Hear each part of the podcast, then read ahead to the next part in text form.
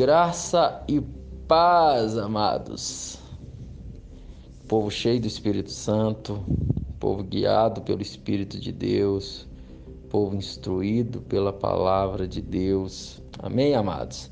Queridos, eu gostaria de falar um pouco aí sobre essa questão aí do é, desse vírus, coronavírus, né? Para alguns é um golpe, para outros realmente pode estar vindo aí uma pandemia.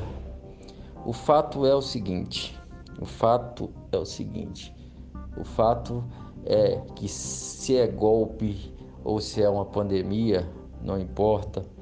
Nós, na sociedade, nós somos pessoas que convivemos é, com várias pessoas e o que nós não podemos fazer, pegando um pouco o gancho aí do pastor Maurício Fragali, é empurrar a nossa fé goela abaixo de ninguém. Então, o que, que a gente tem que fazer? O que nós devemos fazer? Agir com sabedoria e com prudência. Então, ah, eu tenho fé que isso aí não vai me pegar, que isso não vai me atingir. Glória a Deus, querido. Parabéns para você que tem fé assim Permaneça nessa fé, permaneça diante de Deus, crendo nisso aí. Você está certíssimo de ter essa fé. Você não está errado. Você está certíssimo de ter essa fé. Agora, o que eu e você não podemos jamais fazer é simplesmente partir para um fanatismo e empurrar a nossa fé, que é algo, fé é algo muito pessoal, querido em cima de outras pessoas, em cima de uma sociedade. Então, quando o, o Ministério da Saúde, é o Ministério da Saúde do nosso país, eu estou falando só do nosso país agora, porque isso é um alerta mundial, né?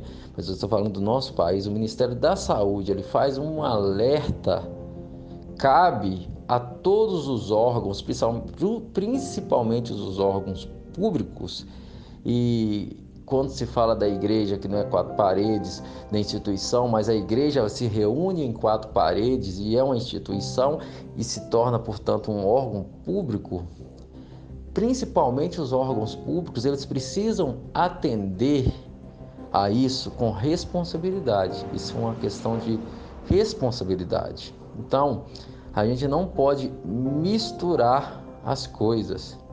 Simplesmente é, ah, porque eu creio e ponto final. E aí tem um alerta sobre algo que eu é preciso fazer e aí eu não vou fazer porque eu tenho fé e ponto final. E aí eu vou colocar um tantão de pessoas é, debaixo daquela irresponsabilidade.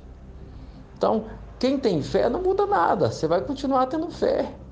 Se você tem fé que você não vai pegar isso, você vai continuar tendo fé e não vai pegar e vai continuar imune. Agora você vai ser responsável diante de uma sociedade de cuidar.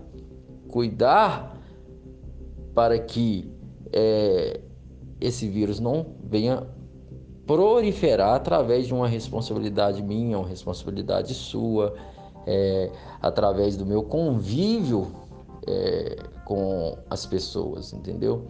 Então, eu quero deixar aí o meu posicionamento em relação a isso.